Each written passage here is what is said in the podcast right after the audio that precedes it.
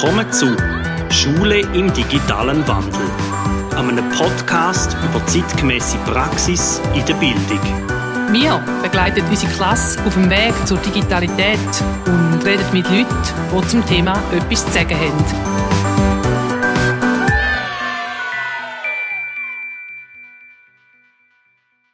Herzlich willkommen zur ersten Folge von unserem Podcast Schule im digitalen Wandel vom Reto Truenz und der Barbara Hochuli.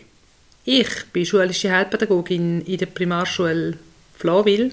Ich bin selber Klassenlehrperson von einer 5. 6. Primarklasse und PICT bei uns im Schulhaus, das ist der, der für Computer und die pädagogische ICT-Bildung verantwortlich ist. In meinem Lebenslauf habe ich mal die Rubrik gesehen, woher ich komme, wo ich stehe und wohin ich gehen will. Reto, erzähl mal, woher kommst du, persönlich und privat? Ich bin in einer kleinen Thurgauer Gemeinde aufgewachsen und bin dann mit 16 ins Internat nach Zug.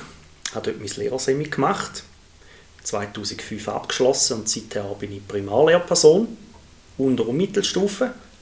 Vorzugsweise habe ich gerne ADL, also altersdurchmischtes Lernen, 4. bis 6. Klasse, 5. 6. Klasse Witz. Aktuell interessiert mich gerade so Themen wie, kann man zum Beispiel die Schule von der Grammatik durchbrechen. Jede Sprache hat ja eine Grammatik. Spanisch hat eine Grammatik, Deutsch hat eine Grammatik. Also Regeln, nach wie etwas läuft. Und in der Schule haben wir immer noch die gleichen Muster wie dort mal, wo man die Schulpflicht eingeführt hat. Wir machen noch Hausaufgaben, wir geben noch 45 Minuten Lektionen geben am Ende einer Lerneinheit gibt es eine Prüfung, wo möglichst noch eine Note gibt. Und ich glaube, für die Digitalität der Zukunft, die Philosophie, die hinter dem Gedanken auch steckt, müssen wir das können durchbrechen, um ein neues System finden, zum Kind der Zukunft vorbereiten. Zu deiner letzten Frage, wohin will ich gehen? Mit dem Podcast möchte ich gerne mit dir für uns Sachen klären, was wir machen im Unterricht, das Teilen gegen aussen, und Leute interviewen, die zum Thema etwas zu sagen haben. Sei es von bekannten Lehrpersonen über Schulleitungen, Hanski-Lehrpersonen, Kindergärtnerinnen. Einfach querbeet zum Aufzeigen, wir haben höchstwahrscheinlich überall ein die gleichen Probleme. Und die liegen nicht nur daran, ob man Laptops hat oder nicht, sondern wir wissen nicht, was Kinder in der Zukunft brauchen. Und ich glaube, das werden wir mit unserem Podcast machen. In welchen Abständen wird der Podcast, respektive je Folge erscheinen? Also, gell, wir haben uns einmal versucht abzusprechen, so alle 14 Tage, weil wir müssen auch noch Schule gehen und arbeiten voll, beziehungsweise voll arbeiten und du noch als Mutter nebenbei, haben wir dann schon auch noch zu tun. Darum sind wir gespannt und hoffen, dass wir es alle 14 Tage schaffen. Mhm. Hast du schon Ideen im Kopf, unter welchen Thementitel die Folgen werden stehen? Ja, natürlich. Zum Beispiel eben Grammatik von der Schule, müssen wir noch Noten geben?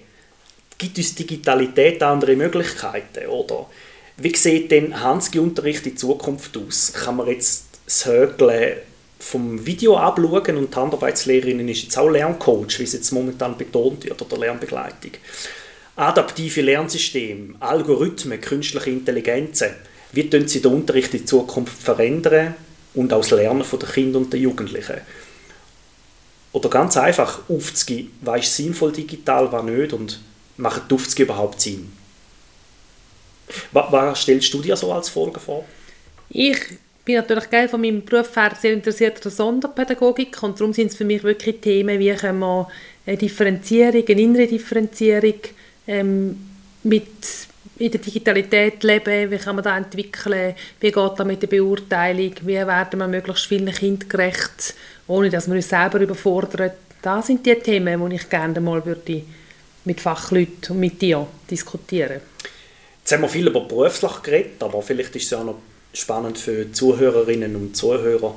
Barbara, was interessiert dich privat und was bringst du in die Schule mit? Also ich bin sehr vielfältig unterwegs, sehr viele Interessen, die mich immer wieder packen, sei da ähm, irgendwie von geschichtlichen Sachen oder sportlicher Natur, sehr viel Abwechslungsreiches. So ganz persönlich bin ich hier im Untertoggenburg aufgewachsen mit drei Brüdern und bin dann nach, eine, nach dem Abschluss vom Lehrersemi in Solothurn wieder ins Appenzellerland zurück. und habe dort äh, äh, vierte bis sechste Klasse übernommen als Junglehrerin, wo Musser, ein minerodische, so ein abgelegen, kleine Schule, vier Lehrpersonen. Das hat mich so als Lehrperson sozialisiert. Wir haben nämlich aufgrund der geografischen Lage Kinder nicht in eine Sonderschule geben, sondern wir haben die alle integrativ, würde man heute sagen, ähm, beschult. Und das hat mein Interesse an der Sonderpädagogik geweckt. Ich habe die TFA abgeschlossen, eine Weile später, und jetzt noch eine Weiterbildung gemacht in Begabungs- und Begabtenförderung. Was ist deine Hauptleidenschaft im Unterricht? Der Umgang mit den Kindern. Wirklich herausfinden, was ist von welchem Kind so zu erwarten, was kann ich rauskitzeln, wo sind Grenzen, die ich akzeptieren muss und auch dem Kind so kann muss vermitteln, will vermitteln, dass das voll okay ist. Wir haben alle unsere Grenzen, die sind einfach bei jeder Person an einem anderen Ort. Da ist aber nichts Schlechtes da, da ist einfach eine Tatsache und dann schauen wir mal, wo sind die Stärken. Also die Stärkenorientierung, das ist etwas, was mir in der letzten Zeit immer mehr ähm, also wichtiger wird, weil ich finde, es ist okay, wenn man an der Schwäche schafft, aber noch wichtiger ist es, an der Stärke zu arbeiten, weil dort kann ich mich entwickeln, dort habe ich Potenzial, dort kann ich auch etwas bewirken. Dann sind wir beim Stichwort Selbstwirksamkeit. Was bedeutet denn das für dich? Also bei mir geht es im Unterricht häufig um das Thema Leidenschaft und Vorbildfunktion. Ich finde immer so, wenn man dem Kind versucht zu sagen, hey, jetzt müsst ihr da lernen, da müsst ihr wissen, will und so, das ist so das eine, aber, aber wirklich vorleben. Zum Beispiel, ich bin jetzt momentan am Fallschirmspringen, ich, ich muss Fallschirmprüfe haben, ich muss meine können in der Luft machen, ich muss den Fallschirm packen, ich muss Theorieprüfung haben und um den Kindern dort auch zu zeigen, lass, ich bin auch in einem Lernprozess. Oder zum Beispiel habe ich auch eine Zaubererprüfung machen, wo ich einen magischen Ring wollte. Ich bin mal in Zoo arbeiten, weil ich das Gefühl hatte, das ist cool, das kann man brauchen. Und habe dann später Schulreisen dort gemacht.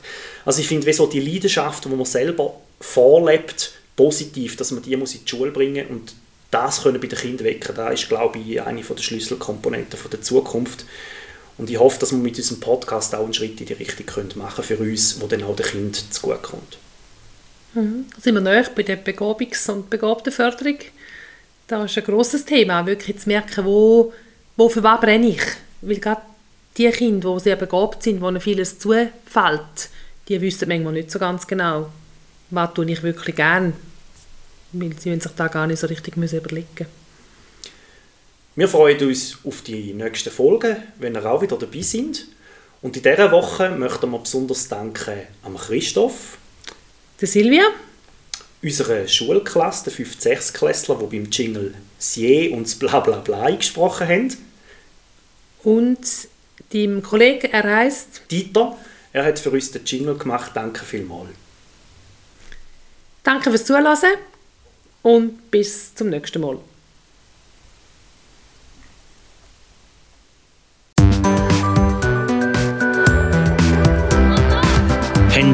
Anregungen, Lob, Kritik oder ihr möchtet einmal von uns ein Thema behandelt haben, das bis jetzt in einer Episode noch nicht vorgekommen ist, dann schreibt uns ein E-Mail. Hat es euch gefallen oder weitergebracht? Hinterlasst eine positive Bewertung oder erzählt es weiter.